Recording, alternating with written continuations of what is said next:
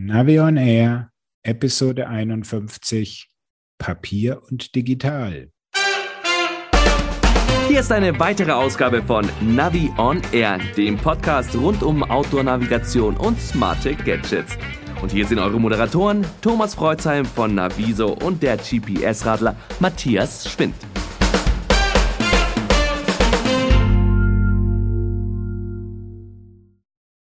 Hallo Matthias. Grüß dich, Thomas. Servus, wie geht's? Ganz gut soweit. Aber was machst du eigentlich gegen den Corona-Blues, der uns jetzt wieder zunehmend beschäftigt?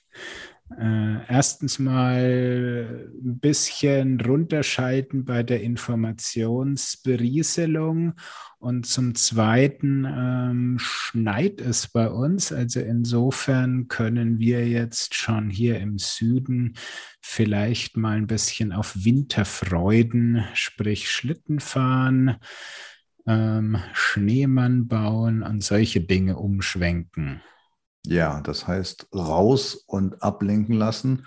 Könnte bei uns auch der Fall sein. Zumindest der Wetterbericht sagt, dass es bei uns auch schneit. Die Hügel sind dann vielleicht nicht ganz so hoch wie bei euch in der Umgebung, aber Spaß machen sollte es trotzdem. So ist es. Und dann ist auch mal der seltene Moment bei mir gekommen, bei der das Radl im Schuppen bleibt.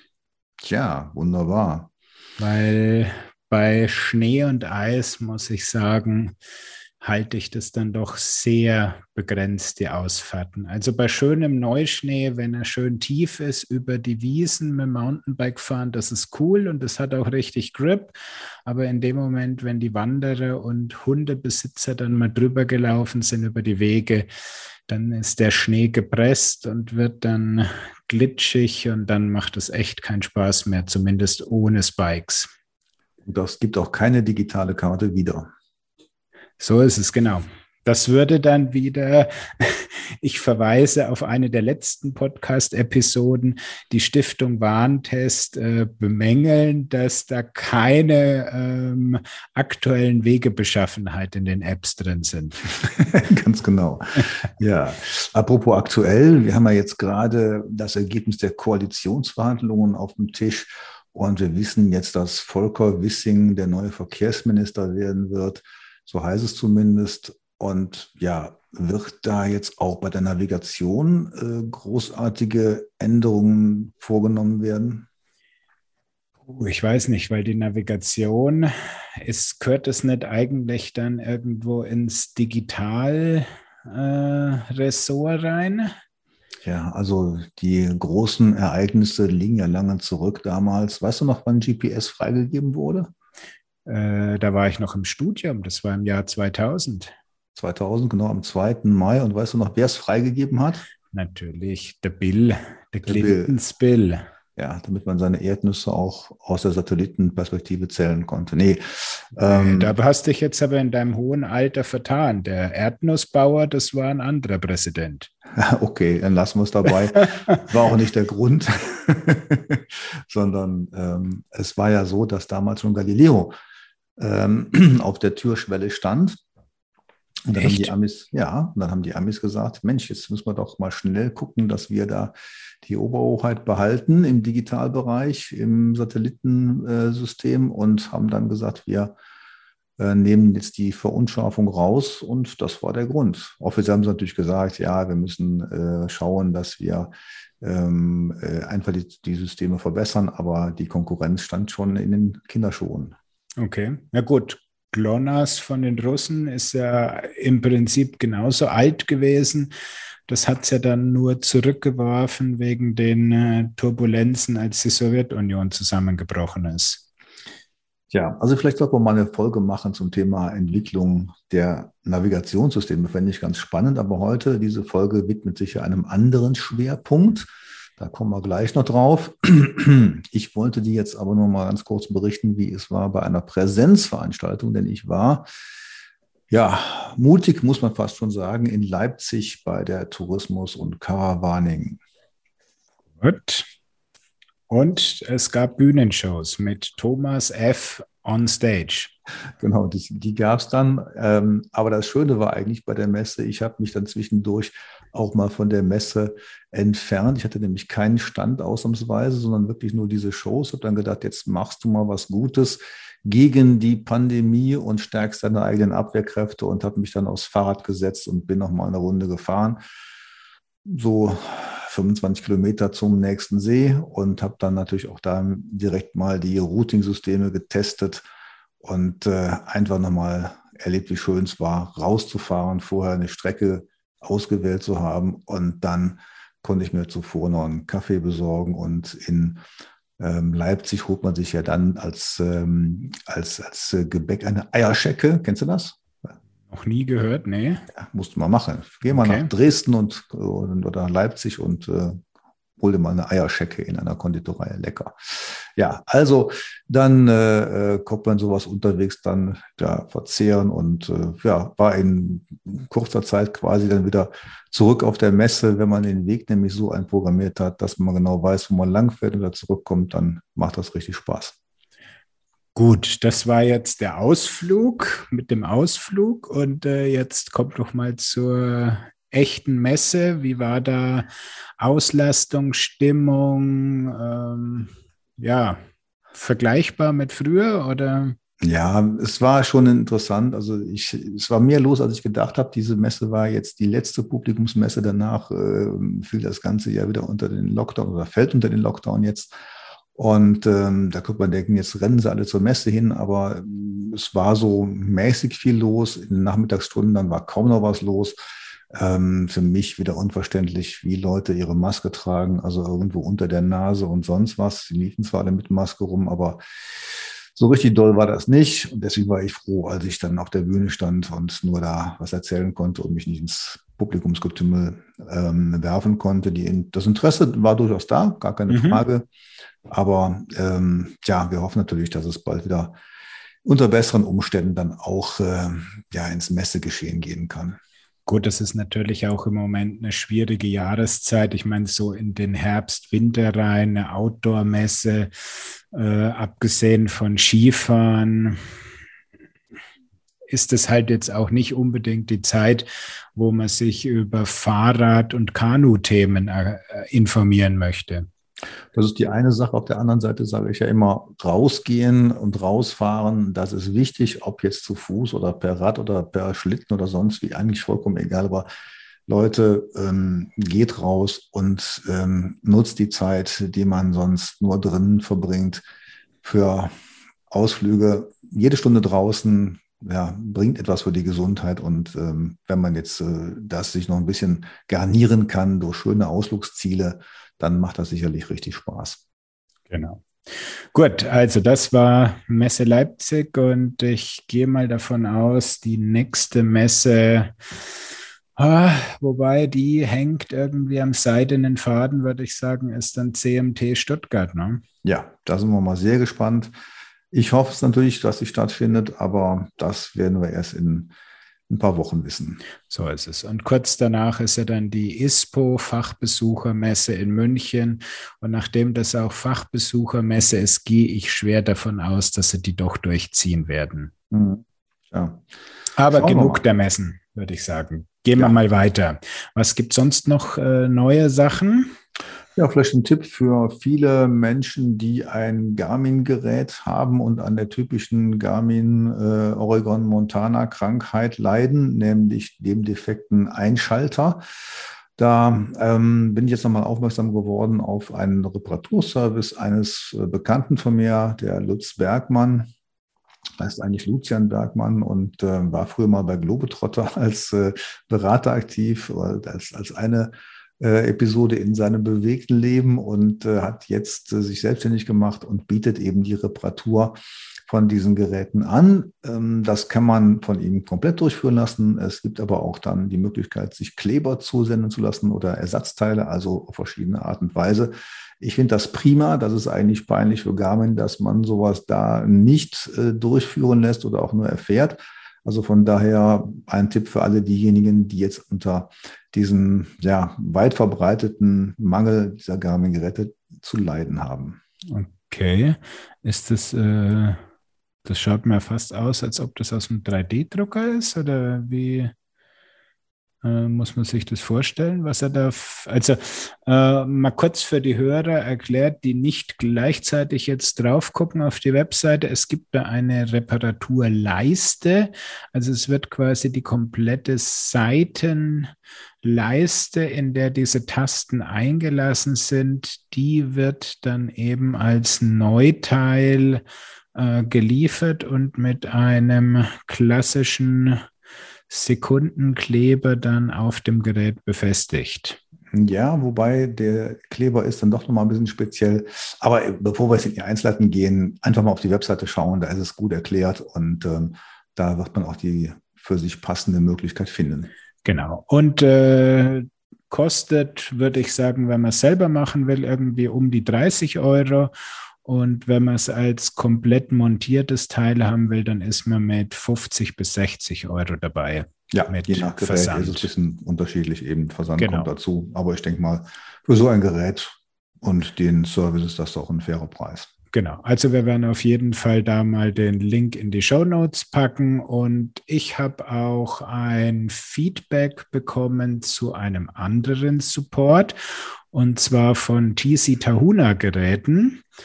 Ähm, Im Moment scheint es auch noch äh, den offiziellen Tahuna ähm, Support zu geben. Da hat also die Leserin, Hörerin sich hingewandt. Sie hatte ein Problem bei diesem letzten Update, hat sie ihr also irgendwas zerschossen.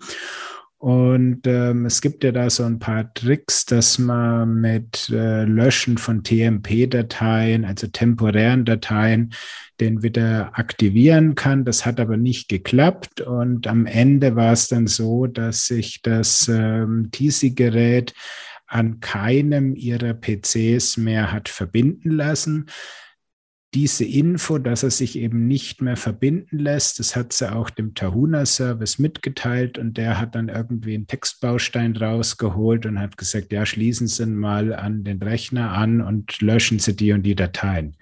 Äh, hallo, was habe ich irgendwie gerade äh, geschrieben? Und dann hat sie sich an den freien wie heißt der wieder? RTTA, RTT-Service. Genau, Ersatzteile für Tisi Tahuna. genau. Äh, an die gewandt. Und ähm, ja, natürlich, wenn man es nicht machen, wenn man es nicht selber machen möchte und sich nicht zutraut, kann man ihn äh, einschicken und gegen Geld machen die das dann. Oder dann hat sie gesagt, nee, das äh, kriegt sie schon hin. Und dann wurde ihr eben eine Rettungsdatei für eine SD-Karte zugeschickt. Diese Datei hat sie dann auf eine SD-Karte kopiert, damit dann irgendwie mit einer speziellen Tastenkombination das Gerät gebootet und damit konnte sie das wieder reanimieren. Und das muss ich sagen, ist ja von diesem Ersatzteil-Support ähm, super Service, wenn man da auch in, in der Art den alten TC Tahuna Kunden noch weiterhilft. Super. Weißt du auch, was es gekostet hat? Nichts. Nichts. Boah, das ist natürlich toll. Ja. Also die haben halt den, den Tipp geschickt und haben diese Datei äh, und die Arbeitszeit musste man selber eben mhm. machen. Äh, und das war dann quasi eine gratis Support-Leistung. Und wenn man sich das eben nicht zutraut, hier mit irgendwelche Dateien auf Karten kopieren und mit, mit irgendwelchen Tastendruckkombinationen was zu machen, dann hätte man es einschicken müssen und dann hätte man, ich glaube, die verlangen ja 30 oder 40 Euro sowas. Mhm. Genau. Aber das ist doch prima. Ja. Wunderbar. Kommt auch nochmal in die Show Notes rein den Link zu RT, ich weiß es schon wieder nicht mehr. RTTA. ja. Gut, ansonsten habe ich noch die Info bekommen, ähm, direkt von dem Hersteller, dass sie also jetzt äh, sich nicht mehr in der Lage sehen, weiterzumachen und sie werden mit sofortiger Wirkung die Geschäftstätigkeit einstellen, sprich, sie sind in der Insolvenz und da handelt es sich um die Firma Smart Halo. Jetzt also für unsere Hörer nochmal, die sind ja nicht so bekannt bei uns, sondern haben auf einigen Messen sich mal präsentiert. Daher kenne ich die Kollegen auch mit relativ einfach gestalteten ja, Navigationssystem, wäre fast schon übertrieben. Ne? Ja, sie haben halt diesen Spagat probiert, die eigentliche Navigation auf dem Smartphone laufen zu lassen und am Fahrrad ein sehr simples Display zu haben, was dich dann eben an die Abbiegemanöver erinnert. Mhm. Fand ich ganz pfiffig, aber ja, ist halt nicht äh, offenbar durchsetzungsfähig gewesen oder gut, warum auch immer das jetzt nicht geklappt hat. Genau. Also insofern, äh, es gibt keine neuen Geräte, das ist das eine. Was ein bisschen schlimmer ist für die Leute, die es natürlich schon haben. Die Surfer sind abgeschaltet, das heißt, alle Funktionen, die irgendwie eine Verbindung zum Surfer brauchen, sind damit ab sofort nicht mehr funktionsfähig. Tja, das ist wiederum nicht so schön, aber bei kleinen Firmen oder auch bei größeren, muss man auch sagen, muss man leider damit rechnen.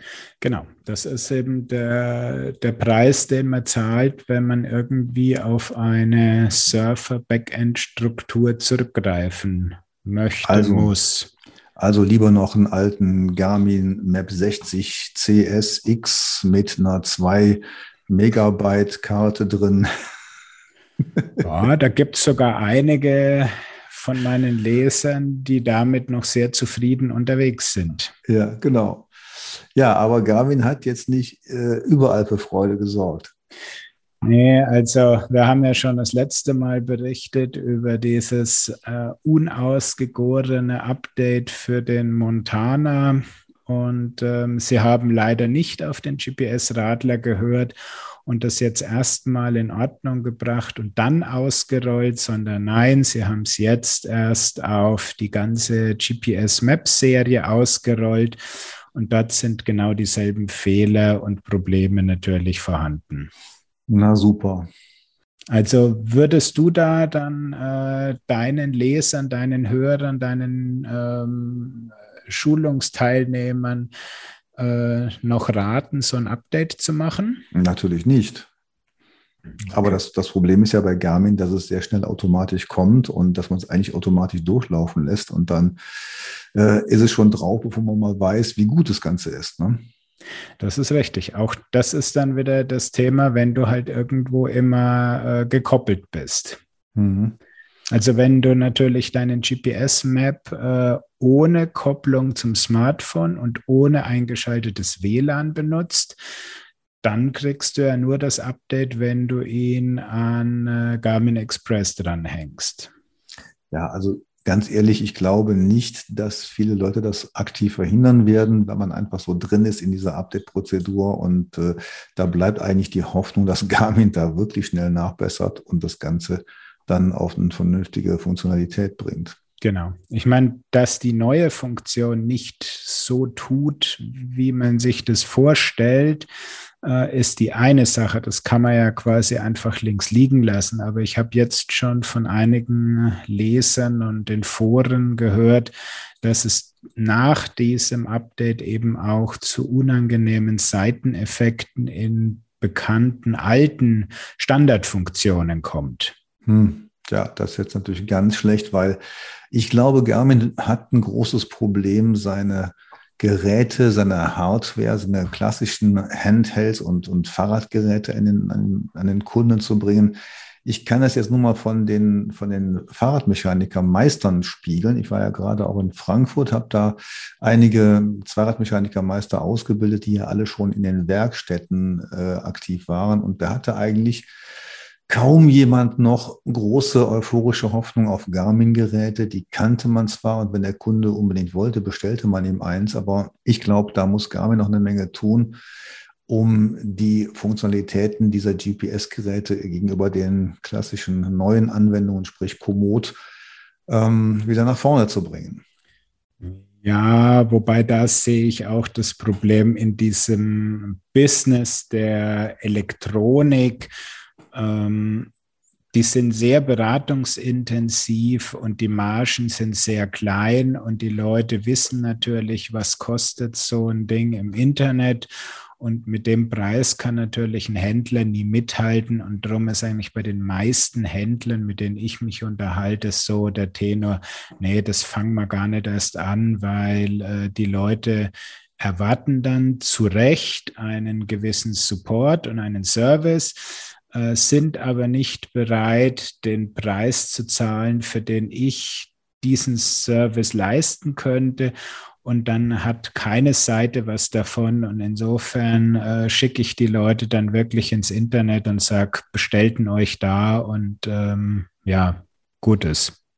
Ja, das sollte man vielleicht auch mal zum Schwerpunkt eines Podcasts machen. Ähm, wie ist es mit dem Fachhandel, mit dem Service? Weil ich glaube schon, dass der Nutzer Unterstützung braucht. Natürlich kann er sich so ein Ding kaufen, deutlich billiger als irgendwo auf den, den offiziellen Garmin oder, oder anderen Herstellerpreisen. Wahoo ist ja noch ein bisschen anders aufgestellt. Aber auf der anderen Seite braucht er wirklich Unterstützung, damit er das Ding vernünftig und effektiv nutzen kann. Und wenn dann die Hersteller, die, die Händler keine Ahnung haben, dann ist das schon schlecht. Und das wiederum berichten mir viele von meinen Kunden, die sagen, der Fachhandel hat von dem Thema keine Ahnung, der will da nicht ran. Ob es verkauft oder nicht, ist eine andere Sache. Aber wenn ich ein E-Bike habe und kein Bosch Neon draufgeschnallt oder kein Kobi-System, dann brauche ich irgendwas anderes und so. Und dann stehe ich schon da und, und weiß eigentlich gar nicht, was ich machen soll. Ja, aber wie du schon gesagt hast, das ist, glaube ich, jetzt äh, ein größeres Fass. Das können wir mal zu einem anderen äh, Zeitpunkt aufmachen. Ist, glaube ich, äh, nicht unspannend. Aber jetzt ähm, kommen wir zu einem anderen kontroversen Thema, oder? Papier ja. oder digital? Ja, obwohl für, für mich ist das gar nicht kontrovers und für mich ist das Ergänzung. Also das heißt, ich stelle dann mal die äh, ketzerische Frage, braucht man heutzutage überhaupt noch Papierkarten und gedruckte Radreiseführer? Hm, klare Frage, nein. Äh, Antwort. Nein, braucht man nicht. Gut, dann, äh, wenn man ja. sie nicht braucht, dann muss man nicht mehr drüber reden und ja. können die Episode hiermit beenden. Ja, wie? genau, das, das wäre jetzt gut, aber so, so soll es natürlich nicht sein. Also brauchen ob man die braucht, ist die eine Frage. Ich würde immer dazu raten, die zu nehmen, weil natürlich kann man jetzt auch mit Komoot von äh, Flensburg nach München fahren und umgekehrt, das geht. Aber ob man damit glücklich wird, ist eine andere Frage. Und ähm, um das jetzt wiederum das Steuer rumzureißen, ich empfehle in der Tat wirklich ganz ernst, wenn man in ein anderes Gebiet fährt, in ein Urlaubsgebiet oder so, dann sollte man sich wirklich eine Papierkarte kaufen, weil es gibt aus meiner Sicht kein effektiveres Medium, um sich schnell und übersichtlich zu erkundigen, welche Touren gibt es da, welche Tourenvorschläge, wie sieht die Gegend aus, wo kann man lang.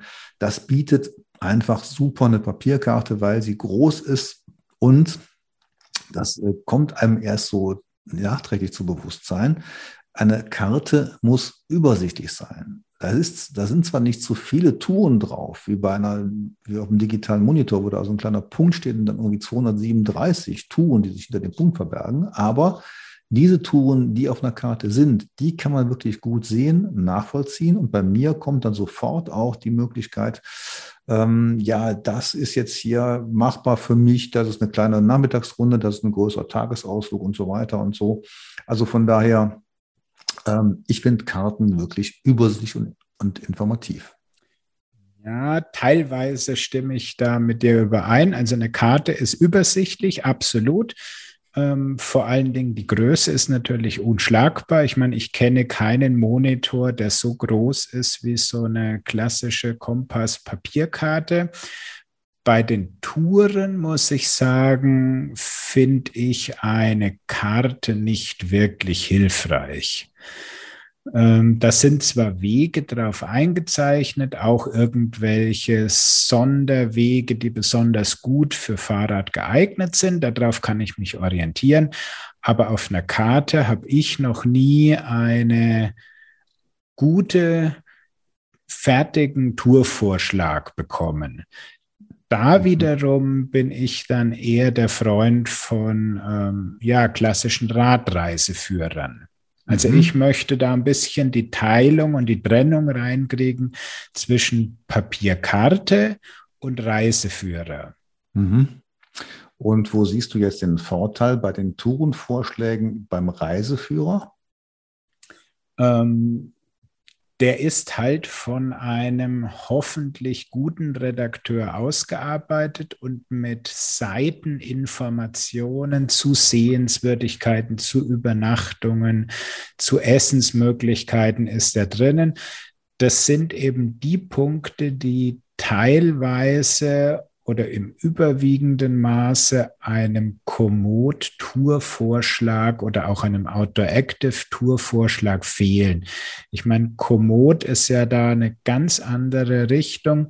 Die machen ja wirklich hier mit künstlicher Intelligenz und Machine Learning bauen die aus beliebten Touren ihrer Nutzer neue Touren zusammen aber die sind eigentlich nicht wirklich äh, durchrecherchiert und du kriegst keine Seiteninformationen. Und das bietet eben ein, ein richtiger klassischer Radreiseführer. Mhm. Man muss ja unterscheiden bei Komoot zwischen den automatisch generierten Touren, die man so ganz am Anfang von der Komoot-Seite hat, berechnen wir mal eine Strecke zwischen äh, zwei und acht Stunden oder sowas und den fertigen Tourenvorschlägen der User, die gibt es ja auch und da gibt es natürlich schon ein paar Hinweise, aber du hast natürlich vollkommen recht, das ist dann sehr unstrukturiert bei diesen individuellen Touren und da weiß man nicht so genau von vornherein, was man da kriegt. Ich habe da auch nicht so immer so ein Vertrauen und ähm, ja, nehme da auch wirklich die gut recherchierten Touren von Karten und Büchern. Ähm, sagen wir mal so, aus meiner Sicht ist natürlich die Qualität wirklich wichtig. Das weiß man so nicht. Das sieht man an Tour nicht an. Das äh, stellt sich erst im Laufe der Nutzung raus und dann vertraut man eben dem einen oder anderen Hersteller. Die einen schwören dann also auf die blauen äh, Radwanderführer und die anderen schwören auf die grüne Kartenreihe und so.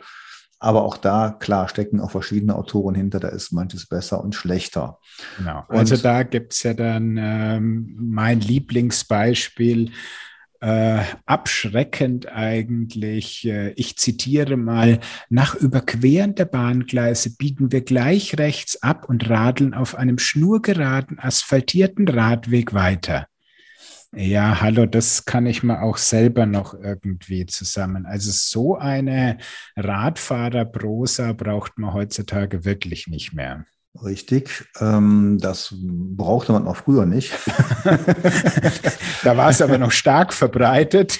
Ja, da meinte man, man muss das alles noch beschreiben. Das wollten die Verlage so haben. Das kommt wahrscheinlich so aus der äh, Wanderliteratur. Aber das macht aus meiner Sicht wirklich gar keinen Sinn, sondern da ist wirklich die Frage, wie gut ist die Strecke dargestellt? Gibt es eine gute Kartenskizze zu den Radwanderführern, zu den also gedruckten Radwanderführern dazu?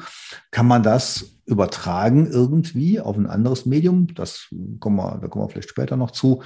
Aber an sich, was ich immer gut finde, wenn man weiß, wie so ein Radwanderführer entsteht, dann ist das schon mal klasse, ähm, weil in der Regel ein, ja, ein Autor beauftragt wird, eine Gegend mit den schönsten Radtouren zu versehen. Wenn alles gut läuft, wird es auch mal ein bisschen gegengecheckt. Das heißt, man hat schon eine Auswahl von wirklich guten Touren und muss sich nicht durch 285 andere Touren wühlen, die vielleicht mit fünf oder vier oder viereinhalb Sternen bewertet worden sind, sondern da hat man eine fertige Auswahl. Das ist schon ganz hilfreich und entlastet von weiterer Recherchearbeit meines Erachtens. Absolut, ja. Und ich meine, da weiß man dann auch, dass die, die Leute vor Ort waren. Und ich meine, in, in modernen Zeiten ist es ja auch so, da wird dann teilweise der Verlag einfach rausgelassen und da machen begeisterte Radfahrer das selbst im Eigenverlag. Also ich habe hier zum Beispiel so ein Buch da, ähm, der EMTB-Führer für E-Mountainbike-Touren äh, in den Alpen. Und da sind dann wirklich detailliert recherchierte Touren drinnen mit Kartenmaterial und so weiter und Tipps, die wirklich in der Praxis helfen und auch ähm, Alternativwegen und so weiter. Das ist für mich eine schöne Vorbereitung für zu Hause. Und ich glaube, man sollte da auch dann sagen, dieses Buch, diese Kilo kann man sich sparen, mitzunehmen, sondern da schlägt dann wirklich äh, die Stunde der digitalen Begleiter. Und für mich ist so ein ähm, Reiseführer ein Vorbereitungstool für zu Hause. Mhm. Ja, auf jeden Fall. Ähm, man kann das inzwischen ja sogar als E-Book mitnehmen. Ich war erstaunt, wie viele Reiseführer es als E-Book gibt übrigens. Ne? Also auch ganz normale Reiseführer. Ähm, und das hat vielleicht den Vorteil, also ich komme nicht immer dazu, vor einer Tour, vor einer Urlaubsreise, mir die ganzen Reiseführer durchzulesen und genau zu überlegen, welche Tour möchtest du machen. Dann werden die mitgenommen, aber natürlich eben auf der Tour dann im Urlaubsquartier gelassen. Mhm. Aber ähm, das ist natürlich schon gut, wenn man eben das Ganze sich schon mal anschauen kann. Und man muss ja auch ganz klar sagen, ähm, solche Touren haben auch viel mit Emotionen zu tun. Und wenn ich bei Komoot oder Autoactive eine Tour runterlade, dann ist da nicht immer Emotion dabei, sondern da ist da viel ja, Beschreibung dabei von A nach B oder sonst irgendwas, ein paar Highlights oder so. Aber ähm, wenn man eine Tour wirklich gut beschreiben kann und gut bebildern kann, dann ist das schon klasse. Und dann macht es auch schon richtig gut Appetit auf diese Tour. Genau. Also das ist eben das, die, die Vorfreude und äh, danach auf der Tour doch lieber den digitalen ähm, Wegleiter, Führer dann nutzen. Und ich glaube, wir können jetzt langsam überschwenken dazu, wie kriege ich die Verbindung zwischen dem Papier auf der einen Seite und der ja, GPS-Navigation, dem Smartphone auf der anderen Seite mhm. hin. Ähm, ja, vielleicht davor noch ganz ja? kurz zwei Bemerkungen. Also auf der einen Seite, es gibt wirklich ähm, Tourencharakteristiken, die kann man digital nur schwer vermitteln. Also beispielsweise, wenn man sagt, die Tour hat am Anfang äh, eine starke Steigung, die auf Schotter läuft und ähm, äh, wer das nicht haben will, der soll unsere Variante B nehmen, der kann man, das kann man umfahren. Ähm, oder diese Tour bitte nicht im Sommer machen, äh, weil die sehr baumlos ist und äh, dann zu sehr starker Sonneneinstrahlung führt. Ähm, das sind so Sachen, die, die kann man auf der Karte zwar teilweise nachvollziehen, aber da ist wirklich hilfreich, wenn man einen ganz kurzen Erläuterungstext hat. Also das ist schon mal ähm, die eine Sache. Und ich würde schon noch mal eine Lanze brechen für die gedruckten Karten. Also auch da einfach mal drauf gucken. Und zwar auch auf das Höhenprofil, nicht nur jetzt auf den Tourenverlauf auf der Karte, das Höhenprofil eben und auf die Kurzbeschreibungen. Dann kann man sich meines Erachtens schon sehr schnell vorstellen, um welche Tour es sich handelt und die passende Tour einfach raussuchen. Ja, aber jetzt zum Digitalbereich. Genau.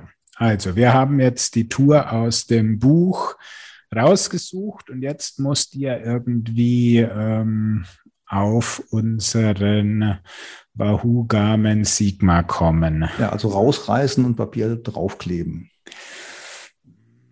Könnte man machen, ja. so magst du das also? Ja, ich brauche dazu ein großes Display, dann, weil ein großes Display ist so eine große Fläche, da kann man dann auch so eine halbe Seite draufkleben. Okay, gut. Dann äh, hm. muss ich jetzt erzählen, wie es weitergeht. Da darfst du. Okay. Also das normalerweise ist das Spiel so, dass irgendwo in diesem Buch dann ein Hinweis gegeben wird, ähm, wo es heißt, wie kommt man da ran? Und dieser eine ähm, EMTB-Führer, den ich da habe, der sagt dann einfach, du musst ähm, auf emtbführer.de, also auf die Webseite zum Buch gehen und dort gibt es dann den GPX-Download. Und damit die Touren sich nicht jeder holen kann, sind die dann auch gerne mal passwortgeschützt. Und äh, als Passwort wird dann gerne diese Geschichte genommen, nimm mal das zweite Wort aus dem äh, letzten Absatz auf Seite 35 oder so. Das ist dann so der kleine Schutz, dass äh, der Download eben nur funktioniert, wenn du das Buch wirklich in der Hand hattest. Jetzt hätte ich mir fast gedacht, in unseren Show Notes bringen wir jetzt alle diese Passwörter von äh, den ganzen deutschen Radreiseführern. Nee, machen wir nicht. Nee, wobei auch teilweise ist es bei den großen Verlagen, habe ich jetzt schon in einigen Recherchen, also ich habe ja dazu mal vor einiger Zeit äh, wann war es denn? Heft 2 2021 habe ich genau das Thema in einem Artikel für die Bike-Bild dargestellt. Ja. Und da habe ich mir das auch dann angeguckt und die großen Verlage, also zum Beispiel Kompass, ähm, die machen das Spiel überhaupt nicht mehr mit, sondern da kannst du dann einfach auf deren Webseite gehen ähm, und kannst in den Download-Bereich gehen und kriegst einfach von allen Karten und Reiseführern die GPX-Tracks zum Download. Mhm. Das macht übrigens im Wanderbereich der Michael Müller Verlag auch. Ähm, die hatten auch früher etwas kompliziertere Zugangswege und auch Bezahlwege und so weiter, hat man alles dann sein gelassen. Ich finde es klasse, also man hat da wirklich gute digitale ähm, Angebote und so. Und ja, ich finde es einfach toll, diese Ergänzung. Ne? Das ist auch sehr einfach dann. Und äh, das, was ich, ich habe früher auch mal so eine Geschichte recherchiert, ähm, was ich dann zu bemängeln hatte, war, dass äh, die Qualität der angebotenen Touren zwar meistens ausreichte, die, die diese Digitaltouren entsprachen auch dann den Beschreibungen, leider nicht immer, auch nicht immer so ganz präzise, aber in den meisten Fällen schon.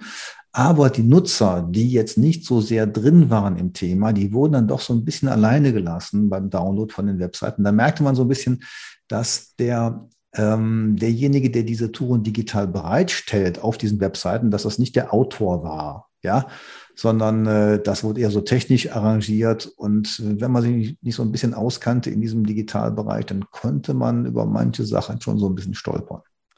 Ja, wobei das ist die eine Sache und das andere ist, ähm, dass man da merkt, dass die teilweise das selber nicht nutzen, ähm, weil da werden dann irgendwelche Tracks angeboten, wo dann ganz grauslich die ganzen Alternativvarianten auch noch mit reingepackt sind. Und da kommen dann eigentlich 99 Prozent aller GPS-Geräte in Straucheln. Ja, das ist eben auch das Problem. Ähm, deswegen, ich würde ja sagen, oder Frage an dich, was macht man denn dann, wenn man so eine GPX-Datei hat vom Verlag und lädt die sich runter? Ganz wichtig, äh, nach dem Runterladen und vor dem Aufspielen aufs GPS-Gerät die Datei mal kurz aufmachen und sich mal angucken, was da drinnen ist äh, mein Tipp ist da immer das äh, Tool Root Converter. Damit geht es super einfach. Man macht es auf und wenn man zum Beispiel aus dem Radreiseführer zum Mein Radweg den Track dann öffnet, dann merkt man sofort, dass da ein Problem ist, weil der Main, der setzt sich ja aus dem roten Main und dem weißen Main zusammen. Und die haben dann den Track ganz übel gemacht. Die haben dann irgendwie den roten Main bis zum äh, Treffpunkt den Track gemacht. Und dann haben sie einfach hinten dran die Strecke vom Weißen Main auch wieder bis zu diesem Zusammenfluss gemacht. Und dann sieht man auf der Karte schon eine wilde Gerade, die einfach mitten durchgeht. Und mit solchen Informationen kann natürlich ein GPS-Gerät nichts mehr anfangen. Hm, genau, also das richtige Nutzen des GPS-Formates, zwei getrennte Tracks in einer GPS, einer GPX-Datei, das ist dann eben dann nicht angewendet worden. Aber die Frage ist auch, welche Apps kommen damit klar? Mein Lieblingstool für das Öffnen von solchen Dateien ist ShowGPX. Das sieht sehr äh, übersichtlich aus, kostet auch nichts und äh, man macht so quasi nur am Rechner auf, also geht auf eine Internetseite, lädt sich diese GPX-Datei rein und schon sieht man komplett, was da drin ist. Genau, das ist die Alternative für die Leute, die nichts installieren können oder wollen. Ähm, Root Converter muss man ja zumindest runterladen, auch nicht wirklich installieren, aber man muss da was, ein Tool runterladen. Mhm. Ähm, das andere ist natürlich, klar, wenn ich hier irgendwie so eine kurze drei Stunden Mountainbike-Rennrad-Tour oder äh, solche Ausflüge mir aus einem Buch oder über die Webseite dann runterlade, dann kann ich die, wenn ich sie gecheckt habe, dass sie eben sauber ist, kann ich die aufs GPS-Gerät draufladen und dann kann ich da glücklich losfahren. Anders schaut es natürlich aus, wenn ich irgendwelche epochalen Radwege wie einen Rheinradweg oder einen Elbe-Radweg fahren möchte, weil äh, die sind einfach so lang, da kommt auch quasi jedes Navigerät in Straucheln. Ja, man kann das natürlich eindampfen, aber ähm, mir fällt da noch eine andere, ähm, ein anderer Effekt ein, nämlich ist die Strecke eigentlich aktuell, weil der Radwanderführer, der ist ja dann vielleicht ein Jahr alt oder ein halbes Jahr alt und ähm, die GPX-Datei dazu, ist die genauso alt? Ähm, ja, das ist natürlich ein berechtigter Punkt, wobei ich da sagen würde, also wenn man wirklich so einen Klassiker fahren möchte, Weserradweg, Moselradweg und so weiter, ähm, ob man da noch einen gedruckten Reiseführer braucht, wage ich mal zu bezweifeln. Aber wenn man ihn haben möchte, gerne kaufen. Die äh, Tipps und Tricks rundherum um die Strecke, die werden noch gut sein. Aber die Strecke als GPX-Track würde ich mir dann nicht mehr von der Verlagswebseite runterladen, sondern die würde ich mir dann von der Tourismusorganisation holen, die diesen Radweg quasi pflegt. Mhm. Also ich sehe da auch noch ein anderes Argument für einen gedruckten Führer, denn ähm, da kann man ja nicht tausend Sachen reinbringen, die man auf einer Webseite zusammenpackt, sondern da muss man übersichtlich agieren und diese Übersichtlichkeit, das ist dann für den Kunden wiederum die Einfachheit. Also es ist einem ja nicht immer gedient, wenn du zahlreiche Informationen hast, die dich dann überfordern, sondern genauso deine Frage, ich fahre jetzt zwischen ähm, Koblenz und, und äh, Bonn auf dem Rheinradweg und möchte da jetzt einfach mal wissen, was sind denn die Highlights, die ich mir anschauen will. Wenn man da auf irgendeine Komoot-Karte klickt, dann wird man dann mit Tausenden von Highlights bombardiert, wo man erstmal eine Stunde braucht, um die rauszufiltern, ob die wirklich interessant sind. Bei einem gedruckten und gut gemachten Reiseführer steht dann drin, schauen Sie sich bitte dies und jenes an. Das ist ein Muss. Und dann gibt es noch ein paar Geheimtipps vielleicht und so weiter. Also da hat man dann doch eine Auswahl, die einem dann das Leben etwas vereinfacht.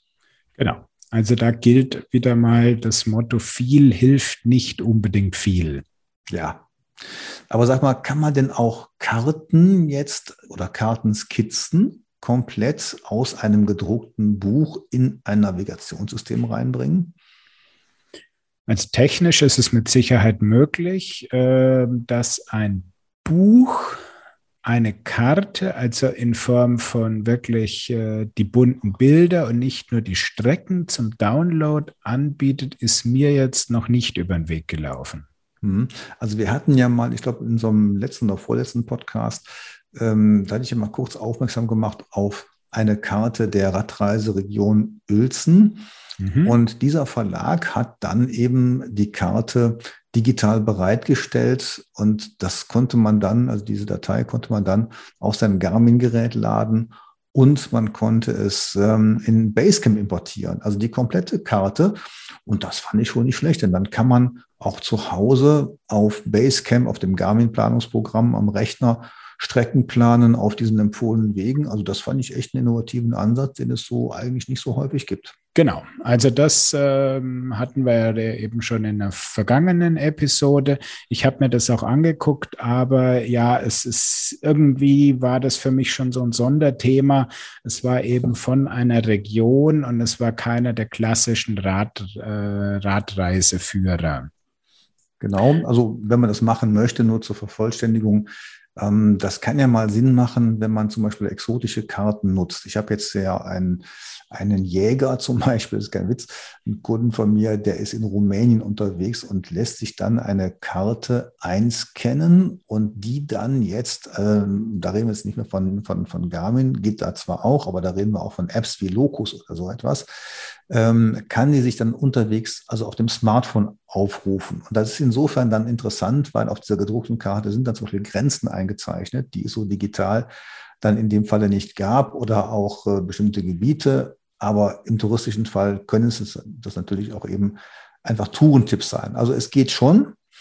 Und wenn man sowas machen möchte, dann schreiben wir in die Shownotes rein, gibt es auch da darauf spezialisierte Kartografen, die dann Papierkarten komplett in der ganzen Größe, wenn man will, einscannen und dann als digitale Datei zur Verfügung stellen, die man in Basecamp oder auch äh, auf Apps dann äh, importieren kann. Ja, ist, ist technisch alles möglich, aber ich meine, da muss man sich schon äh, sehr gut damit auskennen und man muss dann auch wissen, warum er das macht, weil am Ende ist es ja immer eine Pixelgrafik und damit wird es mit dem Zoomen innerhalb von der Karte natürlich maximal schwierig. Also ähm, ich hatte noch nicht so den Fall, dass ich so eine Spezialkarte bei mir irgendwo vermisst habe. Mhm. Gut, bleiben wir bei den ganz normalen Karten. Auch die kann man sich ja jetzt ähm, anschauen. Das haben wir ja auch schon mal ähm, besprochen, zum Beispiel bei der Premium-Version von Outdoor Active. Da kann man sich ja, wenn man diese Premium-Version nutzt, die, die kompletten ADFC-Regionalkarten und Radtourenkarten anzeigen lassen. Mhm. Das ist ja auch, finde ich, wirklich gut. Und auch die Kompasskarten und so. Also, das ist schon eine gute Hilfe. Und das ist ja auch so ein Weg zwischen Papierkarte äh, der Überführung und dann in die digitale Welt. Genau, da hast du halt noch die äh, optisch ähm, schöner gemachten Karten ähm, die einfach ein schöneres Bild abliefern als irgendwie so eine ja, Garmin Cycle Map Europe Karte, die halt sehr, sehr technisch reduziert ist auf das eigentliche Anzeigen. Ähm, zum Thema Outdoor Active noch der Hinweis, wir sind ja im Moment in dieser tollen äh, Black Cyber, sonst was Weekend-Geschichte. Und wer den Podcast jetzt direkt am Sonntag hört, es gibt noch bis zum Montag ein 15 Euro Rabatt auf diese äh, Outdoor Active Abos.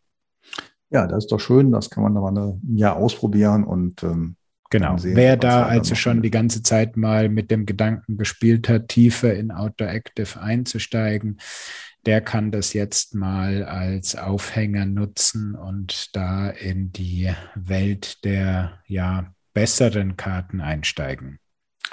Prima. Haben wir noch was? Wollte ich dich auch gerade fragen, ob du, inwieweit du, wie oft du dieses Thema mit den Reiseführern überhaupt nutzt oder ist es dann doch nur eine gelegentliche Sache mal im Urlaub oder so? Also es ist für mich ganz klar ein Urlaubsthema. Und äh, da aber wirklich sehr intensiv und da schaue ich mir die Sachen auch dann wirklich an, wogegen jetzt in der heimatlichen Region, da greife ich dann doch eher auf, auf ähm, Karten zurück und auf Vorschläge, ähm, Ausarbeitungen aus den verschiedensten Communities, die ich mir dann angucke und vergleiche.